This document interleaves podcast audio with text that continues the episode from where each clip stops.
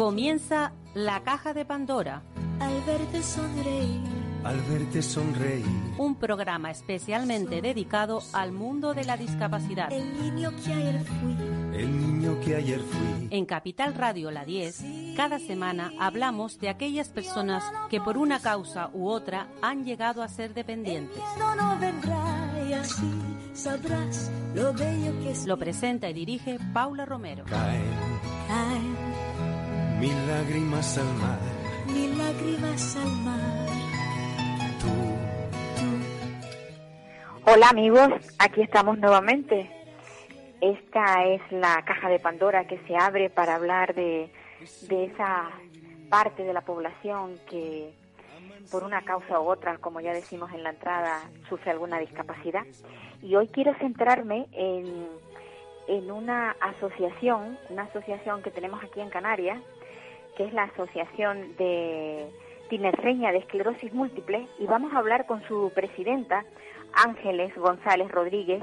Ella lleva va- varios años ya presidiendo la, asociación y esta asociación ha tenido pues un pequeño giro, o sea, ha abierto su abanico y tiene mm, no solamente a personas con, esclerosis múltiple, sino que también eh, ha arropado a otras personas con otras patologías. Y yo quiero que Ángeles nos lo cuente. Hola Ángeles, buenos días. Hola, pero ¿Me yo no soy, Ángeles? Sí. no soy Ángeles, Ah, no eres Ángeles, soy Pilar, eres Pilar. la madre de Quique. Ay, entonces es que hemos cambiado el orden. Me han llamado ahora mismo. Hemos cambiado el orden. Bueno, no pasa nada, no pasa nada. El programa sigue como si tal cosa, no pasa nada. Sí, bueno, pues sí. entonces, Pilar, a ver, Pilar, Pilar es una malagueña que lleva muchísimos años eh, luchando por, por la calidad de vida de su hijo, que tiene autismo, pero también por ella. Porque cuando en una familia entra un- una persona con alguna discapacidad, el sufrimiento que, que se tiene es muy grande. Y Pilar López, después de muchísimos años de lucha, pues ha logrado un poco de, de tranquilidad. Pilar, mm, hoy cuando hablábamos, eh, bueno, ayer, ayer cuando hablábamos, Ayer, ayer. comen- comentábamos que, que, bueno, que nos gustaría que nos hablaras de cómo te sientes tú ahora después de haber logrado lo que lograste. Pues en primer lugar, dar las buenas tardes a todos. Eh, mm, para mí, siempre diré la palabra triunfo, aunque sea una cosita a un nivel tan, tan poco mm, eh, oído, pero para mí es un triunfo el haber alcanzado una plaza para mi niño. Porque claro que sí, yo mi alma entró, entró en tranquilidad, pues hace tres años, el día 2 de agosto hizo tres años. Mm, máximo eh, que yo estoy sola, eh, divorciada, no tengo más hijos, y yo mi, mi afán era lo que todos pensamos, que el día de mañana que yo no esté, que el niño tenga por lo menos un techo y quien lo cuide. Y lógicamente todos queremos que nos los cuiden muy requete bien. Pero mm, ya el hecho de que metiera la cabeza en algún sitio para yo quedar. Y bueno, al fin lo conseguí, lo conseguí. Y claro que sí, yo estoy mucho más tranquila porque era prácticamente, bueno, sola y el colegio se terminó, un colegio que yo lo tuve cuatro años en, un pueblo de Granada, en Guadix, que era una escuela hogar y al terminarse a los 21 años, pues yo el niño venía para acá, para la casa. Así que yo me, ve- me veía coartada, mm, sin poder salir ni a un médico, ni para ni para mí, eh, ni poder hacer una compra, nada. Y yo decía, Dios mío, eso es que me tenía a mí. Entonces, mi espíritu está ahora de tranquilo, que bueno, a pesar de todo lo que estamos pasando, que al año y pico de estar el niño salió la pandemia y también el tiempo de pandemia, todos los que tenemos mm, usuario en residencia sabemos lo que hemos pasado y lo que estamos pasando. A pesar de ello, he dado y sigo dando gracias a Dios. Sin duda. Pilar, pero mm, antes de todo esto, mm, yo recuerdo tu lucha con, con esto, con en, en los medios de comunicación. No, tú saliste varias veces en nuestra en nuestra Yo- sí. en No quería yo dejar nada de eso atrás y bueno, tú me lo has, me lo has recordado. Sí. Eh, yo es que al final A mí, a mí, dije, perdona, a mí es que me gustaría hacer un, un- una pequeña, eh, un pequeño repaso, pero ¿sabes por qué? Porque al igual que tú, hay otras madres que están en las mismas ci- circunstancias, claro, pero que no han logrado nada porque no han tenido la iniciativa y el arrojo que tuviste tú. pues yo, mm, yo misma di- digo siempre, si yo mm, no pongo en el Facebook eh, lo cómo el niño se agredía, eh, aquel día estaba ya tan sumamente que acabábamos de recogerlo, que venía los viernes de Guadí, de la escuela hogar, y se volvía ahí el lunes por la mañana. Recién entrado en la casa, que no, vamos, encender la luz del piso, y el niño liarse a darse cabezazos y romperse la, vamos, empezar a sangrar, porque eso, eso ha sido toda la vida. Pues mm, yo ya dije hasta mi hermana, que es mi compañera y, y es la que me ayuda, mi única hermana, en todo lo malo, como yo digo, siempre está ahí ese ángel de la guarda. Mm, me dijo, no, no grave, no grave. Eh, ella aguantando al niño, digo, pero si, y no lo, no lo exponga, digo, pues los voy a exponer, porque si yo esto no lo hago, mm, nadie se va a enterar la, de tantas clases de autismo como hay, uno de los más malos, por no decir el más malo, es este. Este que nadie lo ve, que está dentro de casa y bueno, en la calle también, porque en la calle él se ha pegado, se ha autoagredido, se ha escapado, se ha tirado por, por los suelos, pero mm, en la casa continuamente dándose y provocándose y yo tener las paredes manchadas de sangre, como yo digo, eso yo decía, eso lo tengo yo que enseñar y yo mm, yo tenía mi pequeña disputa con mi hermana. Mm, Me decía, pero si ya te han dicho que al igual que pueden hasta denunciar, y yo decía, pero ¿cómo van a, a denunciar a una madre? Pues que me encarcelen. Eso decía yo para mí, porque cuando yo no podía más, decía yo, pero qué político ni qué persona ni los que están en la sanidad saben lo que una madre pasa. Pues yo me arriesgo y si el que venga y me denuncie, pues nada, yo me voy al calabozo, que se queden con el niño. Eso, eso era lo que yo decía. Y ya pues lo puse. Al exponerlo en los medios de comunicación, pues un, un- una persona que fuiste tú, justamente, hubieron muchas, pero tú hiciste bastante y todo aquel o toda bueno o aquella persona que me esté oyendo como tú dices y tenga mm, situaciones parecidas ya no solamente en autismo sino en la discapacidad pues tú mm, mm, fuiste un vehículo muy importante porque al verme en el Facebook me animaste pues a lo de las firmas. Eh, me, me, conseguiste muchísimas firmas a través de tu difusión. Y yo alcancé 14.000 firmas estoy muy agradecida a todas esas personas. En su día ya le di las gracias porque si no es por eso, yo tengo el niño hoy aún aquí en la, en la casa. En casa. Mira, el objetivo de este programa no es otro que ese, Pilar. El objetivo nuestro es lograr que todas esas personas que tienen algún problema familiar debido a, a una discapacidad, pues se pueda resolver. Poquito, po- poquito hacemos, porque deberíamos, deberíamos de tener más poder, pero no lo tenemos. Pero No, bueno, pero la, poquito- la difusión, la difusión que hacemos nosotros, que ya ves tú que la estamos haciendo desde Tenerife, pero Pues- aún así, aún así, ahora tenemos el programa en Madrid y parece que no, pero mm, el, la resonancia es mayor, ¿eh? El altavoz es bastante mayor. El altavoz para mí Sí. fue, mm, madre mía, un campanario. Sí, sí, porque porque ya a raíz de ahí también me llamaron de, de las televisiones locales de aquí de Málaga varias eh, los periódicos también en periódicos salí en fin que mm, en Andalucía directo mm, en los reporteros de Canal Sur Andalucía Mm, mm, el caso de mi niño se difundió por muchos sitios Sí. y todo eso iba trasladado, también lo digo, a los escritos que reiteradamente hacía todos los meses, desde hacía, madre mía, yo no sé cuánto tiempo atrás, a la Delegación de Igualdad. Que no se cansen las personas de ir, yo iba a mi registro todos los meses, la muchacha que había allí me decía, no se canse usted, siga adelante, siga adelante. Pues sí. Y con todo lo que me pasaba en ese mes con el niño cuando venía el fin de semana. Así que mm, los medios de comunicación son muy importantes. Tu programa es súper importante y mm, importante el denunciarlo a la, a la, a la administración que muchas veces hasta por cansancio dirán, venga, anda, vamos a darle. No es que, que sea así, pero vamos a ir a, oír a esta persona, vamos a, ir a oírla. Yo creo que los derechos de nuestros hijos tienen que ser, tienen que ser escuchados. Pero ellos no tienen voz, pero la tenemos pero, los padres. Exactamente, pero para eso están sus padres. Exacto. Ellos, Angelito, no se saben ni explicar. El mío habla muy poquito, eh, a veces mm, frases muy claritas, pero cuando él se pone a hablar así como muy nervioso, todo corriendo, yo no me entero de nada. Claro, claro. Así que, que bueno, que, mm, que no tienen voz, en definitiva no tienen voz, pero para eso estamos nosotros, para luchar y, y todo lo que veamos que van en contra de ellos, pues una madre y un padre mm, no debe tener miedo a nada.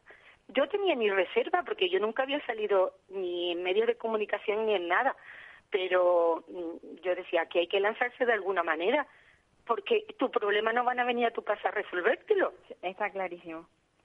Esa, esa es la, la, la principal de la, lo que tiene uno que aprender. Eh, la principalmente, nadie va a venir a resolverte. Exacto, es, echar ese no miedo porque mm, con todo el mundo se habla y, y con respeto todo el mundo te atiende o casi todo el mundo pero que que se lancen y que la discapacidad mm, eh, tiene mucho, vamos, mm, hay muchas personas con discapacidad y, y si todos nos callásemos, pues por lo menos la administración sabrá mm, la cantidad. Es que el tema es dar publicidad a lo que, a, lo que tenemos, al problema que tenemos en lo que sea. Y, y la verdad, yo animo a todo el mundo a que lo haga, que no pasa nada, ni te... no pasa nada. Al contrario, ganamos. Ganamos. Exactamente, se gana, se gana, se gana. Y además hay, hay, hay algo mm, que también hay que tener en cuenta, que el tiempo pasa y como me decías tú, los años, los años se notan. Bueno, que se notan. Y si no, y si no se hace cuando se tiene la fuerza necesaria, luego ya es más difícil. Es luchando, que yo por lo menos, el niño lleva tres años, yo llevaba ya siete años en total, ¿no? Y, y yo era, claro, siete años más joven, pero el proceso administrativo es muy tedioso y de mandarte de un sitio a otro y, y tú te cansas, cuanto más si eres una persona ya mayor mm, que lo que no tiene ni la fuerza ni los conocimientos que a lo mejor uno más joven puede tener los mareos, en fin, mm, yo mm, recomiendo a todo el mundo que siga tu programa y que y que no se frenen y que todo todo los inconvenientes que tengan tanto en los colegios como en las residencias mm, que lo digan que hablando se entiende la gente de verdad.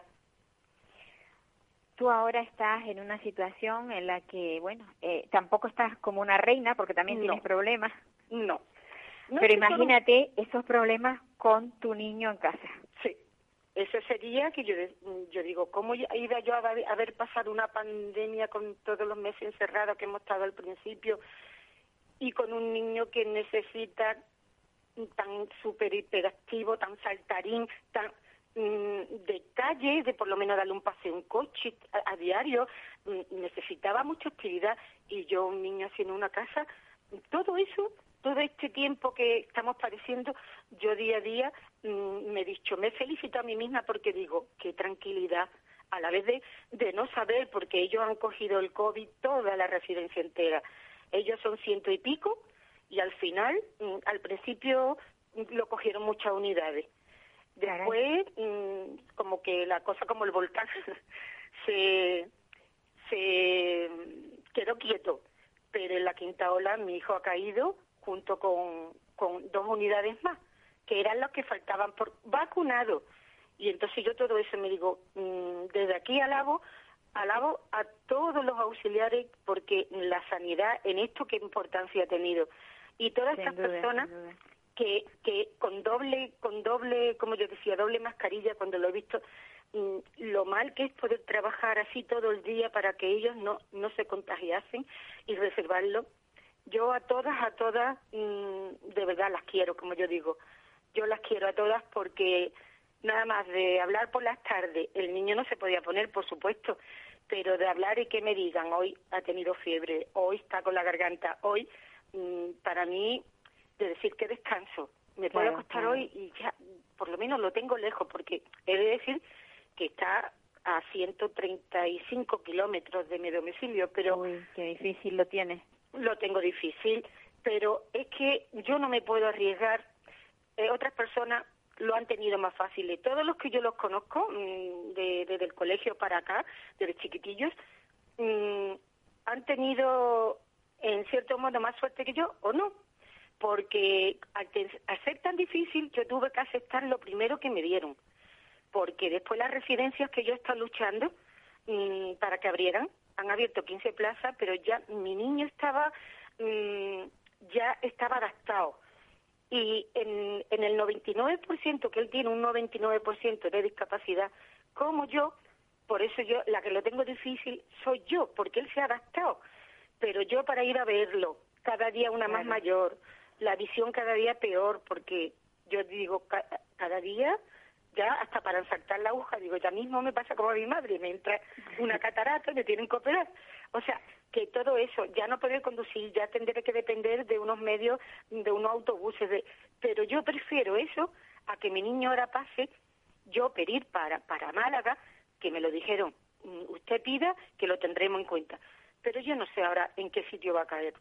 Y hay residencias... A ver, si, está, y- si estás a gusto y él, y él también, pues mejor... eso, yo digo, Sí, el día sí. que yo no esté aquí, que ya no esté aquí, a mí qué me va a importar que el niño esté en, en Málaga, que esté en Granada. A mí Sin lo que me importa es que el personal que lo cuide sea un personal, y este personal tiene mucha experiencia. Eso lleva abierto como unos 20, 22 años. Eh, todos son gente con experiencia. Mm, Es que todo, yo para llevar a mi niño al médico nunca lo podía llevar, ni, a- ni meterlo en un ambulatorio. Tenía que salir el médico a los escalones de la calle. Y yo de pensar que mi niño ya ha cogido hasta, hasta otitis y el médico de allí lo ha curado, Lo ha resuelto, don, sí. don Francisco, ay, no, que ahora no me, no me sale el apellido, bueno, don Francisco, es que, vamos, yo siempre se lo digo, buenísima persona, atento, Pues, es que Pilar, eso, eso es lo importante. Lo importante es lo que has logrado y que él está bien. Te voy, te voy a dejar porque tengo Sí. otra entrada Vale, de vale. Que Sabes nada, que el programa, el programa es tan cortito. Una, Venga, un abrazo fuerte. un Pilar. abrazo para ti. Adiós, adiós. Me alegro muchísimo, me alegro mucho. Igualmente, hija, adiós. Pues esas son las cosas buenas que nos gusta contar en el programa. La verdad es que cuando, cuando nos tropezamos con, con madres que están así satisfechas de, de, de lo que han logrado, porque no olvidemos que tener una persona con autismo y trastornos de conducta es, es muy complicado, es muy complicado. A ver si conseguimos, si conseguimos entrar, o sea, que entre en antena la persona que teníamos invitada al principio, que es María Ángeles González, la presidenta de la Asociación Tinerfeña de Esclerosis Múltiple, a ver si conseguimos contactar con ella. Es que a veces estas cosas del directo pasan así, porque estamos contactando y de pronto el teléfono no funciona y, y nos pasan otro y ya ese otro no es la persona que en un principio esperábamos. Pero espero que ahora sí. Espero que Ángeles esté pendiente del, del teléfono y, y nos y nos atienda. Eh, yo yo comentaba que esta asociación lleva muchísimos años funcionando. Es la Asociación Tinerfeña de, de, de Esclerosis Múltiple. Ha avanzado mucho porque comenzaron pues siendo algo pequeñito donde no podían moverse, no tenían de nada y ha sido una lucha muy fructífera y lo que se ha logrado después de tantos años ha sido muy bueno. Ha tenido, esta es la segunda presidenta, en, en su día tuvo otra presidenta, Mari Carmen Alemán, que también luchó muchísimo en sus inicios porque esta asociación creciera. Y bueno, pasó ahora a manos de la presidenta Ángeles González Rodríguez, que espero que esté al teléfono, no sé qué nos está pasando. Hola, buenas tardes. Hola Ángeles, Yo estaba haciendo una, un, un poco de historia de, de la asociación, de, de- solamente he tenido dos presidentas, tú eres la, la segunda, pero eh, los cambios que se han producido desde que tú estás como presidenta, ¿nos los puedes reseñar?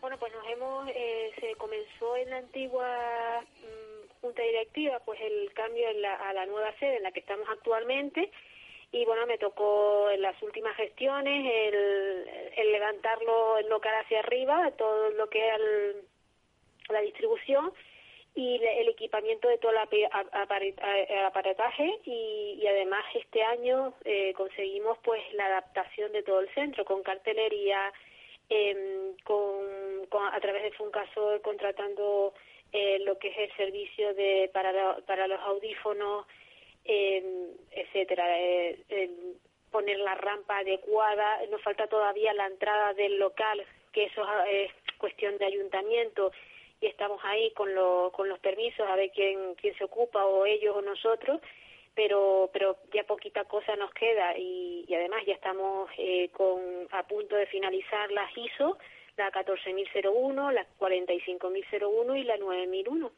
que nos habilitan a la, a, la, a la ISO y terminando de ejecutar pues todo el papeleo para pedir la utilidad pública que es muy Ajá. importante ahora con la, con las subvenciones pues porque ahora todo eh, concurrencia competitiva y, y esto es cuestión de puntos, con lo cual hay que hacer todo lo posible para, para coger puntos. Ajá. Tú me comentabas cuando yo hablaba contigo que habéis ampliado, digamos, el, el, el número de, de personas que, que se acogen a, a, a esta asociación. En su principio, eh, la, los usuarios, digamos, de la asociación eran personas con esclerosis múltiple, pero me comentabas que, que ahora eh, recoge, o sea, a más personas con otras patologías.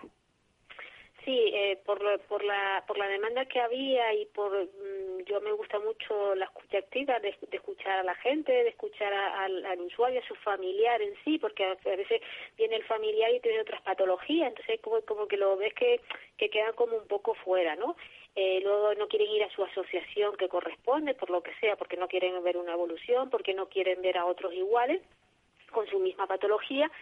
Y, y bueno, pues entonces cambiamos el año pasado los estatutos y pusimos esclerosis múltiple, otras enfermedades neurológicas que ya lo contemplaban, eh, más las enfermedades físicas y orgánicas y sus familiares que también lo contemplaban. Entonces ya co- cogiendo lo físico y orgánico, pues se, aco- se puede eh, puede venir a nosotros todas aquellas personas que, que tengan algún tipo de patología, porque al fin y al cabo al final englobamos todo y queda como un poco abierto para que no quede nadie fuera de, de, de respaldo o de, o de arropo.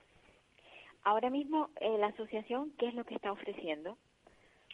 Bueno, ahora la, la asociación pues lo que ofrece son los servicios que, que tenía, ¿no? Los programas, pues atención integral, pues lo que era la, Pero la si dentro de la fisioterapia. atención integral, Sí, eh, es la- pues todo lo que ocupa todos los terapeutas, pues desde el transporte adaptado, auxiliar de limpieza, la logopedia, la terapia ocupacional, la fisioterapia, la estimulación cognitiva o neuropsicología, la psicología, eh, el, pues el apoyo del trabajador social y, y bueno, eh, eh, esas actividades que hacemos externas e incluso de ocio y tiempo libre, pues que, que al final nos ayuda a que evitar un retraimiento y que la gente pues se quede en casa. Con el transporte adaptado ayudándonos pues hacemos taller, ahora estamos los viernes con taller de psico, psicococina. Ajá. Es muy divertido porque al final eh, aprendes a cocinar de forma sana, porque es todo sano, y aparte estás trabajando, trabaja la psicóloga que lo está dando, pues la parte cognitiva, la psicomotricidad fina, porque al final eh, con lo que hacemos las manualidades, lo que hacemos nosotros manualidades, pues al final consigues como un tipo de rehabilitación toda conjunta en el momento. Aparte de que eh, en la, la comunicación entre, entre varias personas. ¿Tiene que aportar algo económicamente el usuario que, que, que pueda que haga uso de, de la asociación o, o, o es totalmente gratuito mediante subvenciones? No, la subvención lo que nos permite muchas veces, eh, y la gran mayoría de las veces, es pagar al terapeuta. Y en ocasiones, pues siempre incluimos todo lo que podamos en servicios gratuitos, pues aquellos que no puedan económicamente. Sí es verdad que hay un copago de servicios, pero vamos que eh, todas las todas las sesiones, menos psicología y, neuro, y neuropsicología, que son cinco, 15 euros la, el copago y el resto son 12 euros. El transporte según los, el kilometraje de Santa Cruz es 5 euros ida y vuelta, o sea que eh, está contemplado de forma eh, que, que no sea eh, el excesivo, ¿no? Que no sea muy gravoso para el enfermo. Efectivamente, yo, con comparación con otras asociaciones yo veo que, que bueno que tampoco es tanto y además pues una vez que esa persona tenga el grado de discapacidad si no tiene medios económicos pues están las ayudas eh, eh, individuales al- en los ayuntamientos que contempla est- estas eh, tera- terapias que llevan a cabo NATEN más la cuota asociada pues eh, les permite pues mm, que anualmente se las dé al ayuntamiento y las costee a través de la ayuda individual. Claro, porque hay que decir una cosa, a ver, eh, la seguridad social, cuando hay una persona con una enfermedad de este tipo, que puede ser que no, que no en todos los casos es igual, eso también hay que decirlo, que es una enfermedad degenerativa, que hay personas que en algún momento pues pueden tener necesidades de una terapia especial, eh, la seguridad social no le cubre tantos días como debiera. Entonces ahí interviene la asociación. Sí, efectivamente, al final la seguridad social lo que te da es un número determinado de sesiones, ¿no? 20, 30, según la, eh, la gravedad y lo que interprete pues el, el médico rehabilitador. Eh, luego tienes que, como, como digo yo, un descanso para que luego vuelvas y te vuelvan a, a, a mandar. Pero me- claro, en medio te quedas tú como un poco, eh, como digo yo, a la deriva. Eh, y entonces es cuando suelen venir a, a la asociación a hacer ese intervalo de periodo. También les digo que siempre es muy importante. O sea, tú vas una vez o dos veces por semana a rehabilitación, pero luego el resto de la semana eh, es el autocuidado de uno mismo y la, y la actitud que tenga de querer seguir avanzando o quedarte. O sea, porque siempre eh, es, es a diario nuestra rehabilitación. No es hoy voy a fisio, me mueve él y ya está. Y luego me quedo O sin hacer hace nada. moverme. Claro, Claro. entonces el resto ya ya no hago nada porque ya hice esta semana. No, no, ya depende de nosotros. O sea, eh, se le mandan pautas, se le manda ejercicio y, y depende un poco. Si te puedes costear, pues eh, o, te apetece venir más de una sesión, dos sesiones o tres, ya se, ya se ve si es, eh, si es, eh, si está indicado tres sesiones o dos. Pero vamos, que un poco también depende de, de nosotros, ¿no? ¿De qué, ¿De qué se hace más uso dentro de la asociación? ¿De la fisioterapia? ¿Del, la del psicólogo? De, ¿Quién es el profesional que tiene más demanda dentro de la asociación? El profesional, como digo yo, que está en overbooking es la fisioterapia. La fisioterapia. El fisioterapeuta sí que lo tenemos, eh, eh, vamos, eh, casi, casi a, a no tener horas. O sea, que tienes cola para poder... Para poder... Hombre, tanto como cola no, pues porque hay gente que viene que y luego de oveja, luego viene, entonces un poco eh, es muy raro, o sea, a lo mejor hay cola de una semana o dos, Sí. pero a ver, se intenta, eh, se intenta que no, por la, por la, por la importancia. De hecho, estaba ahora mismo, cuando me llamaron, eh, haciendo el cartel de yoga pilates que vamos a, a poner a partir del día 11, lo- los lunes a las 9 de la mañana. He quitado una horita para, para poner ahí y concentrar un grupito y hacer yoga pilates con la fisioterapeuta. ¿Cuál es el proyecto que tenéis ahora mismo así, más digamos, más novedoso? El proyecto más novedoso em, em, en cuanto a gestión son las ISOs, eh, la utilidad pública, eh, para, para poder y optar a las subvenciones europeas y poder optar a ese proyecto que tengo yo en mente desde hace dos años y que sigo insistiendo en pedir en las subvenciones para tener terapeuta, por ejemplo, un- por lo menos un psicólogo y un fisioterapeuta que me pueda 15 o 20 horas para trasladar a Norte y Sur, ya sea en un local o que vaya a domicilio para atender a, las, a estas personas que tenemos ahí y que no estamos dando soporte porque no, no se pueden trasladar o les parece muy lejos el que estemos nosotros en área metropolitana y ellos en, la, en las periferias. Y luego, pues, eh, trasladarnos a islas menores. Ese es mi gran mi gran reto antes de, de que termine mi, mi presidencia. Y espero Claro. conseguirlo como como hemos conseguido otras cosas no pero Pues seguro, bueno ese es, es mi gran reto. Es muy difícil ahora mismo tal como están las cosas económicamente y que parece que se nos van poniendo pequeñas piedritas en el camino eh, y que tienen que dar preferencia no el volcán el, el COVID etcétera y que bueno que tenemos que esperar un poquito más pero seguro que hay un- una puerta que se va a abrir y que, y que podamos dar soporte a todas estas personas. sin lugar a dudas. Porque ahora lo que está claro es que la asociación solamente, como su nombre indica, e- es tinerfeña, o sea, que es una asociación que se creó en Tenerife, pero que no está ramificada hacia el resto de las islas. Efectivamente, no está en La Palma, Gomera, Hierro, en las Islas Menores no ¿Qué es lo no que tú está. pretendes, no? Que de alguna manera Claro. eh, esos tentáculos lleguen a otras islas. Efectivamente, por lo menos si ya no es con, con posibilidad de tener un local, pues eh, el tener ese, ese terapeuta que se traslade a domicilio y que pueda dar soporte, que yo luego me tenga que trasladar a hablar con el terapeuta, vale, pues no, no hay problema. Pero que por lo menos tenga esa, esa, ese aporte económico que me- me permita contratar al, al terapeuta. Claro, claro. Bueno, yo no sé, la verdad es que, mm, ¿cuántos años llevas tú en la asociación? Yo entré en el No, en la asociación 2016. no, en la presidencia. En la presidencia, en el 2016 entré, entré yo de presidenta. Fíjate, o sea que se han hecho muchas cosas. Debes, debes estar bastante satisfecha de lo que ha ido ocurriendo. Yo espero que sí. O sea, eh, al final siempre digo que eh, no está, eh, eh, nunca está todo el mundo satisfecho, ¿no? Siempre hay algo que alguien que no está satisfecho con algo y, y bueno, que eso tampoco es malo porque yo se lo digo, digo, díganmelo porque de eso eh, crezco yo, o sea, de eso me alimento para poder modificar y, y seguir Claro, creciendo. mejorar, O sea, a mí las críticas me, me gustan realmente porque la, de la crítica es de la que yo me puedo nutrir para, para poder crecer y yo tanto eh, personalmente como para la asociación aportarle más. Pues sí. Y una cosa, eh, ¿tenéis una subvención fija o mediante proyectos? ¿Cómo es la cosa? Tenemos eh, nominativas, tenemos nominativas Elías, que la teníamos eh, anteriormente, pero que ya se ha logrado subir bastante, lo subieron este año eh, otro otro poco. Eh, y tenemos nominativa que hemos conseguido también este el año pasado eh, con el Ayuntamiento de La Laguna. Un pequeño, eh, o sea, tenemos un- una parte de un terapeuta, pero ya eh, tenemos nominativa en, en La Laguna también. Es algo que, que vamos ahí intentando eh, asegurar siempre, asegurar entre comillas, ¿no? Porque no, no, no hay nada seguro por lo que pueda pasar, pero que ir cogiendo algo más seguro que al, al, a lo largo de los, del año nos permita estar más relajados para, para seguir creando proyectos. Yo eh, te deseo todo lo mejor porque lo, lo que te desee a ti de bueno va a repercutir en todas esas personas que pertenecen a la asociación, sin duda, ¿no? Efectivamente, yo eh, cuando me dicen eso, pues digo, genial, porque así podré ayudar e intentar Sí. eh, que esté lo mejor posible, pues todos, todos los usuarios y acceder, y además no solo el usuario, el familiar, porque al final si no cuidamos al familiar, También. eh, mm, algo no está funcionando, ¿no? Porque claro, si el familiar está cuidado y está contento, pues un poco el, el usuario también lo va a estar.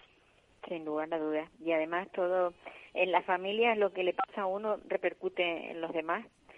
Entonces, mm, cuando hay pues ese, ese aporte de, de, pues eso de, de posibilidades de mejora, pues eh, toda la familia está contenta, seguro. Ángeles, Por lo menos con un que- pequeño respiro familiar, como digo yo. sí, Ángeles, te deseo todo lo mejor.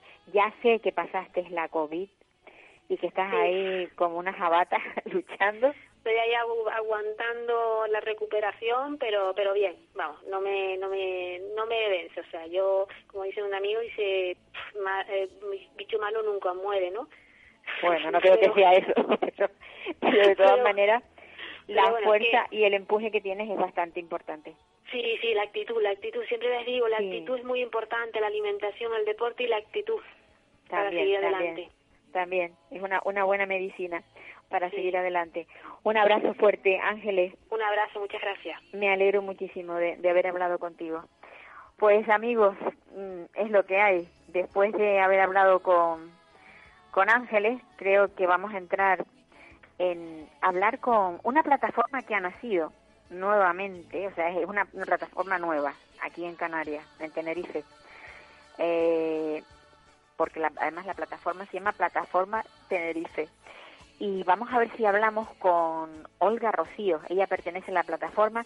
Esta plataforma es está hecha para la defensa de las personas eh, que residen, eh, que son residentes en, en residencias de mayores. Eh, bueno, todos sabemos que los medios de comunicación aquí en Canarias se han hecho eco últimamente de, de las cosas que no, no debían haber pasado en alguna que otra residencia. Hubo una inspección de forma aleatoria por parte de la Diputación del Común y se vieron una serie de, bueno, pues de, de irregularidades, por llamarlo de alguna manera.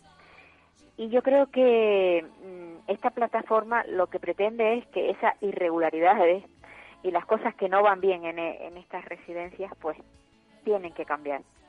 A ver si conseguimos hablar con Olga Rocío y ella nos cuenta cómo ha sido la iniciativa de esta plataforma, cuáles son los objetivos y quiénes la componen, porque eso también es importante.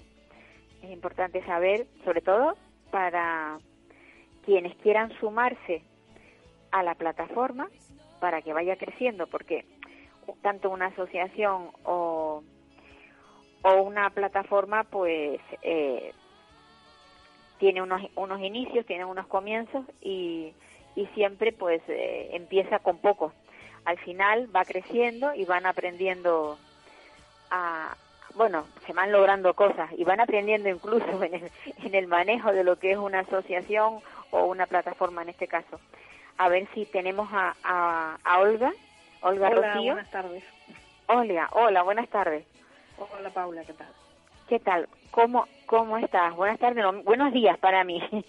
Olga, vamos a ver. Eh, yo estaba hablando de la plataforma. La plataforma se crea por una necesidad de, de un grupo de personas que están viendo irregularidades en el tema de, de las residencias mayores. Sí, efectivamente. Aunque la verdad es que ha sido una marea que hemos que ha llegado hasta las islas, que viene desde la península por el fallecimiento de casi 20.000 ancianos durante el tiempo de la pandemia.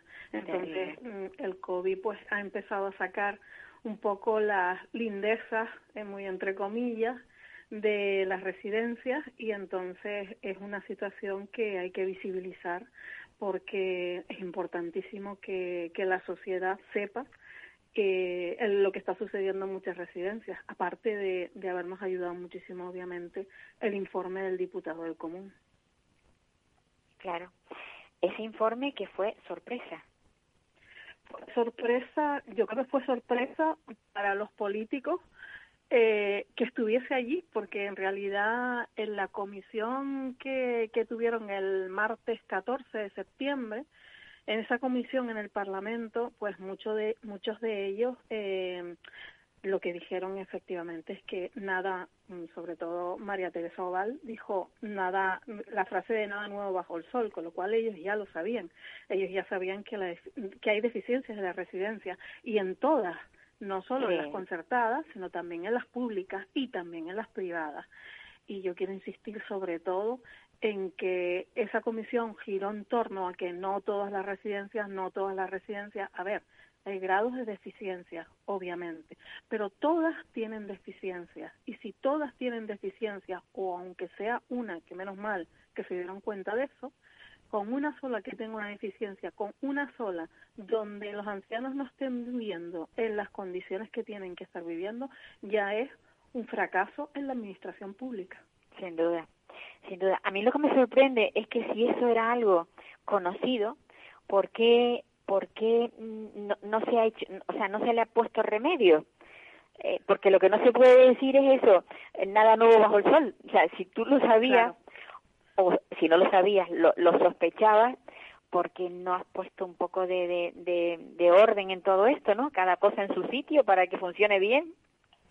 Porque yo creo, Paula, que el bienestar de los ancianos nunca, porque si te fijas en prácticamente todas comisiones y demás eh, esto demás mm, eh, esto mm, conversaciones pero no es esa la palabra pero bueno mm, que han tenido en el Parlamento prácticamente nunca se ha hablado de lo que es el, el estado del bienestar de los de los de los abuelos, de los ancianos. Entonces nunca ha estado en el debate político, ha estado las listas de dependencia, han estado el problema de la educación, han estado muchísimos problemas que obviamente hay en la sociedad y es una demanda, pero lo que es hablar directamente del bienestar de los abuelos, del bienestar de nuestros mayores, no ha estado en el debate político prácticamente nunca. Sin, embar- embargo, eh, están englobados dentro del mundo de, la, de, la, de, de los dependientes. Claro, pero es que si te pones también a mirar en lo, en lo que es eh, en, las, mm, en los partidos políticos, sus plan, su, su, mm, Sus programas. planes, sí, sus programas, eh, prácticamente tampoco lo tienen, lo engloban en lo que es la parte quizás de eh, sanitaria, pero sanidad, sanidad, ¿qué engloba sanidad? O sea, mm, mm, solamente lo que es la parte de servicio sanitario público, no. Eh, hay muchísimas cosas más que, que hay que tener en cuenta y obviamente esto es importante porque es forma parte de nuestra sociedad, son personas que obviamente viven, que no hay que darles la, la dignidad, como muchas veces dicen en un discurso, ya la tienen, hay que conservársela, hay que dejarlos que sigan teniendo más o menos las mismas actividades que tenían en la medida de lo posible en su casa. Y todo esto ha crecido y ha venido para que nosotras, nuestra idea, sobre todo, es que prácticamente, como decías al principio, ¿quiénes formamos la plataforma? Pues personas que hemos tenido directamente problemas o eh, mm, la verdad es que en muchos casos han sido pues temas bastante duros con, con las residencias y con, con algún familiar. Entonces hemos visto que se pueden cambiar las cosas porque las cosas siempre son susceptibles de estar mejor y, y estamos vigilantes de que este eh, informe del diputado del común pues siga adelante en el sentido de que no vuelva a quedar de nuevo en el cajón que quedó desde noviembre de, del 2020. Eso también también es, es, es un delito, vamos, para mí, pensar que, que se sabe que que había un informe donde habían tantas cosas que no eran correctas, por decirlo suavemente, y que y que no se le diera no se le diera curso, sino que se guardara como algo mm, que no que no importa. Yo volviendo a esa frase de nada nuevo bajo el sol, yo creo que el tema de la COVID lo que ha hecho ha sido destapar lo que ya venía viejo, vi- venía de viejo, era muy antiguo y ha salido a la luz por eso, por los fallecimientos de todas estas personas, porque probablemente si no hubiera venido la COVID seguiríamos igual, sin Sí, preocuparnos. Quizás sí. Quizás sí, quizás no. Mm, No lo sé, porque ten en cuenta que el informe del diputado común empezó antes del COVID, eh, con lo cual era una investigación que estaba en marcha. Entonces, en algún momento hubiese salido a la luz independientemente de, obviamente, lo del, lo del COVID. Pero lo que sí está claro es que hay muchos familiares eh, que han tenido problemas en las residencias, muchísimos, algunos pues han decidido, porque es así, deciden que no quieren luchar más, que no quieren seguir más porque a lo mejor pues su familiar ha fallecido y no han fallecido en la situación más recomendable, digamos, pero no han querido seguir luchando. Aún así, eh, nosotros pues tenemos las puertas abiertas, obviamente, para que cualquiera, cu- cualquier ciudadano que se quiera poner en contacto con nosotros, contarnos su, su, su visión o contarnos su experiencia, pues lo haga porque todas las voces cuentan y aparte de eso porque creemos que cualquier situación debe de ser contada para que se ponga remedio y se ponga solución, porque la hay. Y además que esto no es solo mm, todas las deficiencias que se han visto en la residencia, mm, aparte de, obviamente venir de atrás, eh, el sistema residencial tiene que cambiar de base y son muchas cosas, muchas, eh, digamos, muchos flecos los que hay que acometer. También es la parte laboral, que está en una precariedad impresionante y eh, pues mm, absolutamente todo lo que es el sistema residencial, no solo de las residencias de día, cómo funcionan, eh, el sistema también de, de vigilancia que, hay, que tienen que tener, de inspecciones, estas inspecciones qué inspeccionan realmente, se inspecciona también documentación, porque eso también es importante que se haga, eh, que esas inspecciones no sean avisadas, sino sean mm, Por ir sorpresa. al centro. Sí, sí, por sorpresa, porque Sí, es, sí. es un aquí te pillo, porque es lo interesante y lo, y lo ideal, porque son una serie de reivindicaciones que nosotras pues tenemos. Digo nosotras porque la mayor parte somos mujeres, pero algún hombre vendrá. Sí, sí, en seguro. De todas formas, eh, yo yo hablando, no me acuerdo con quién, eh, le- lo que decía era mm, que, que, bueno, que si tuviéramos un poquito de, de egoísmo, pues sería estupendo, porque de esa manera lo que haríamos sería pensar en el futuro, porque todos vamos a caer en el mismo lugar cuando seamos mayores. Sí, pero aunque yo, solamente mm, fuera con esa visión. Sí, lo que pasa es que yo sé que, por ejemplo, eh, quizás tú, quizás yo sí necesitemos esa ayuda, pero hay otra parte, otro sector, porque siempre los políticos dicen, eh, eluden a esa frase, pero yo prácticamente mm, familiares de políticos y políticos en residencias pocos he visto, ¿no? Entonces sí es verdad que nosotros sí que vamos a hacer quiero hacer esa diferencia porque para mí es importante. Nosotros sí vamos a hacer, eh, vamos a necesitar ayuda y obviamente eh, hay una mm, enorme escasez de plazas. Necesitamos como unas 12.000 plazas y eso se está contabilizando desde el año 2019-2020, que se necesitan 12.000 plazas mm, asistenciales. Entonces, eh, la población sigue envejeciendo y esto sigue estallándole en las manos a la parte política que no ha puesto desde luego ninguna, porque es que no ha puesto ningún remedio para, para solucionar esta situación, teniendo en cuenta que el 86% de las residencias son eh, concertadas. También queremos que se haga una revisión en cuanto a lo que es todo el sistema de, de, de permisos para tener una eh, residencia eh, concertada porque creo creemos que hay cosas que se deberían de, revisar. Tenemos pendiente también pedir al Parlamento, pues una ya estamos ya estuvimos con el diputado del Común la semana pasada, estuvieron las compañeras y estamos pendientes, pues, de hacer un escrito para solicitar eh, personarnos en el Parlamento y eh, un poco, pues, mm, dar constancia como familiares de personas que están en, en residencia de las deficiencias que hay para que realmente se den cuenta de que son muchas más de las que ellos mm, se insisten en decir que no son todas por no querer crear una especie de crisis o una especie de, de, de problema en la población, pero es que el problema está. Ya como lo gestionen, eso me parece un poco siempre que nos manipulan en esa situación, ¿no? Que cada uno ya gestionemos la información como buenamente podamos, pero que, que existe, ese, esa problemática existe, existe. Pues sí. Bueno, yo lo que a mí lo que me gustaría era saber qué proyectos tienes y, y, es que ya el, tiempo se me, se me se me está yendo.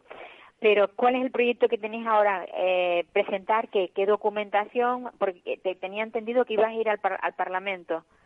Sí, pues pretendemos presentar al, Parlamento, queremos intervenir y queremos un poco eh, dar nuestra opinión sobre precisamente la eh, intervención que tuvieron en, en, la comisión de, ya te digo, del pasado martes 14, eh, un poco pues puntualizar ciertos puntos y, y luego pues presentar un proyecto para que las residencias puedan ser eh, concertadas, porque pensamos que el que tienen no no es el adecuado, que se puede modificar. Entonces, un pues. poco, pues, mm, pues, no, pues eso, pues plantear nuestras opiniones y que se den cuenta realmente que, que sí, que el problema está ahí y, y sobre todo que se siga tratando este problema, que no se olvide. Yo sé que ahora hay cosas un poquito más urgentes, pero que también... Eh, pero eso también es muy importante. Sí, sí, sí. Esto es muy importante. Olga, un abrazo muy fuerte. Y, y, nada, y enhorabuena por la iniciativa y por esa, por ese, por esa nueva plataforma que, bueno, que yo creo que va, va a llegar muy lejos, seguro.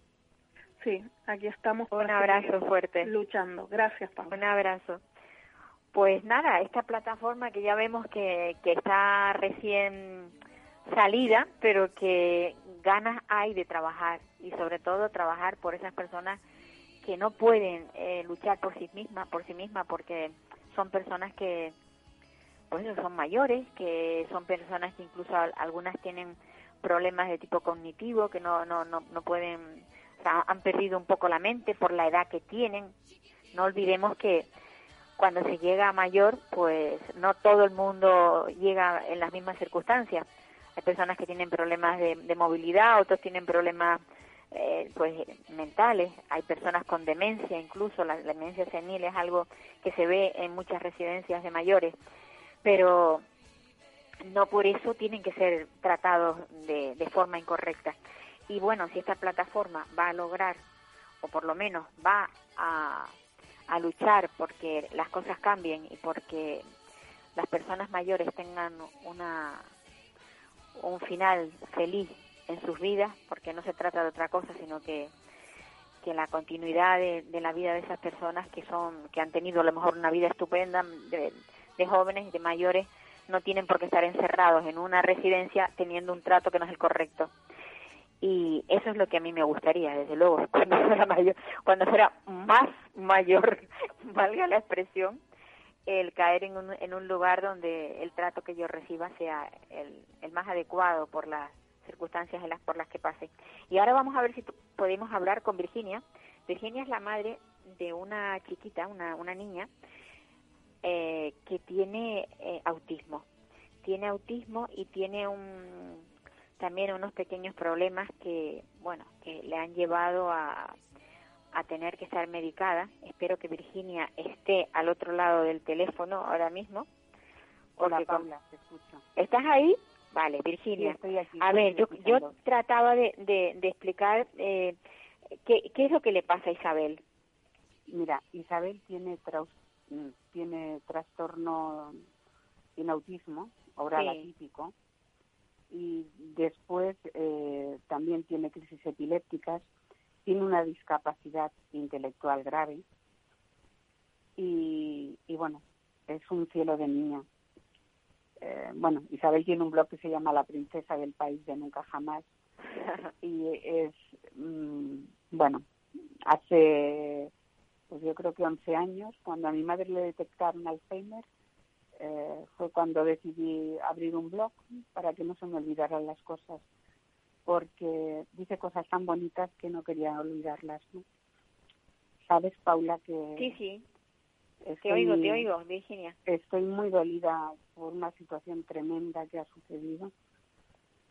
Y bueno, mi- bueno, quieres que lo comente que Isabel eh, ha sido ingresada en un psiquiátrico por, por orden judicial, un juez por videollamada dio esa orden eh, porque lo había dicho una médico psiquiatra que es la que trabaja en el centro de mi hija y a la vez trabaja en un psiquiátrico.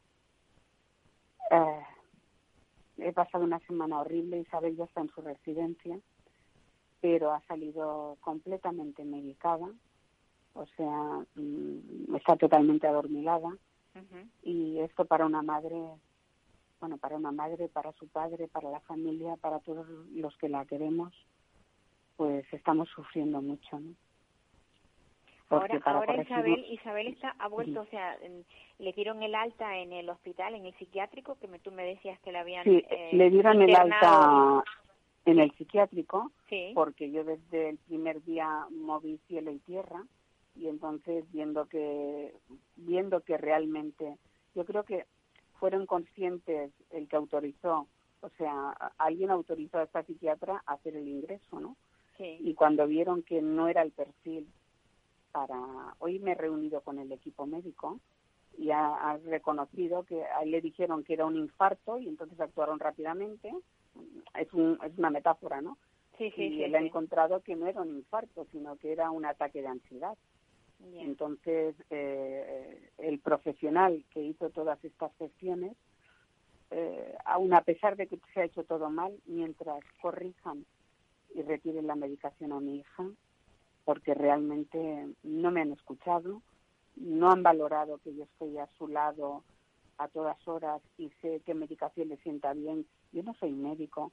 Las personas que, que tenemos hijos con discapacidad y pasamos, mm, aunque ahora esté en la residencia, eh, los fines de semana los pasa conmigo, ¿no? Y sabemos, eh, no somos médicos, pero sabemos lo que le afecta, lo que la perturba, lo que y entonces realmente buscamos la mejor medicación, pero no una medicación que los tenga adormilados porque están en una residencia y, así den menos trabajo. Yo estoy de verdad mm, muy, muy, eh, es que me ha dolido tanto, o sea, mm, estoy casi sin fuerzas, Paula. Ah, Hoy que mm, el director médico ha comentado que, que se va a reunir con la residencia, con todos los que la llevan, lo que deberían haber hecho en vez de ingresarla en la unidad de agudos. Piensa que ayer el celador me dijo, desde que llevo trabajando aquí, jamás había visto un caso de que ingresaran a una persona como su hija. Porque de verdad, mm, Isabel tiene impulsividad y lo que puede hacer es igual que araña, pero de ahí a ingresarla. Como si fuera una persona con una enfermedad mental, no. No está. No, no, pero además como si tu- hubiera peligro para ella o para algún compañero del centro. Una medida tan excepcional y lo que Paula creo que tenemos que luchar todos es porque una persona con discapacidad que aparezca eh, en un sitio de urgencias, que un juez no vele por sus intereses. O sea, por quien primero tenían que velar es por los intereses de la persona con discapacidad y informarse. Yo sé que igual están desbordados de trabajo. Mm, firmar un ingreso para, para el psiquiátrico. Ah, vale, pues venga, lo firmo.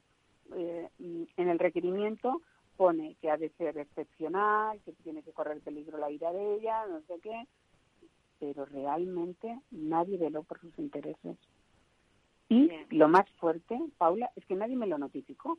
O sea, yo me enteré el viernes de que a mi hija la habían ingresado por, de forma forzosa.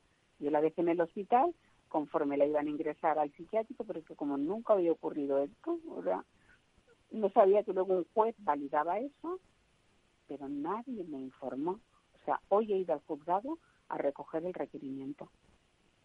Es muy fuerte, de verdad. es- mm, ¿Y es tú la dejadez. qué, qué, la qué dejadez qué de los medidas vas a tomar? ¿Qué medidas vas a tomar? ¿Has puesto una Pues denuncia? mira, ¿Has las, puesto... las medidas que, eh, para empezar, ya he denunciado eh, en el juzgado de guardia, he denunciado eh, eh, el complot de que una psiquiatra que trabaja eh, de forma privada en una residencia pueda, eh, por sus medios, porque trabaja también en un psiquiátrico, hacer unas llamadas y a la doctora de urgencias del hospital, porque cuando eh, hay una agresión, que la agresión que hizo mi hija fue enganchar de la nariz a un niño, muy mal, es cierto, pero las personas con trastornos a veces tienen esta impulsividad y sangró por la nariz. No requirió de puntos, no requirió de hospitalización. Bueno, pues entonces el médico hizo un informe para que la ingresaran, la llevaron, vino una ambulancia, la llevaron al hospital y junto a mi hija iba la directora. Yo también llegué al hospital y eh, la, que, la psiquiatra que nos atendió dijo, tu hija no está para ser ingresada eh, en un psiquiátrico. Mira los ojos, está afable, ha tenido un momento de impulsividad, pero no es necesario. Salgo a mandarle un mensaje a su padre y mientras tanto la directora del centro, que también estaba conmigo, al ver que le daban el alta, la, la doctora de urgencias dijo que le bajaba la medicación que le causaba la agresividad. Salgo a mandar ese WhatsApp a su padre y mientras tanto la directora llama a la psiquiatra que trabaja en el psiquiátrico y, y la, la, la psiquiatra esta del psiquiátrico llama a urgencias para decir que ya tienen plaza en- para ella. Así que es- estoy desolada de la actuación de las personas, ¿no? O sea, Bueno, Virginia, yo, yo lo que, a mí lo que me gustaría es que esto se resolviera de forma, pues, primero pacíficamente, que no tengas que estar yendo de juzgado en juzgado, que no tengas que estar con Pues pleitos pues y que sí, todo y que todo se eh, se arregle. Primero Eh, que Isabel esté bien, bien medicada y Sí. no y no super medicada, Pues- porque tiene au- autismo oral, solamente puede Ajá. expresarse muy limitadamente. Pues Si sí. le quitamos eso- Virginia, te, te, Perdón. te, te, Dime. te voy a tener que dejar ya. Me, me dicen que Ah, me vale. queda que me quedan un minuto. Paula, eh, gracias por ser un altavoz. Un, un abrazo verdad fuerte y mucha suerte, sobre todo mucha, Un- mucha suerte. Un abrazo muy grande. Vale, amigos, se nos acaba el Gracias programa. Gracias. Se nos acaba el programa, pero no pasa nada, porque la próxima semana volvemos, volvemos con más noticias y con y sobre todo siendo el altavoz de, de las familias que tienen problemas de este tipo. Un abrazo a todos y les espero la semana próxima.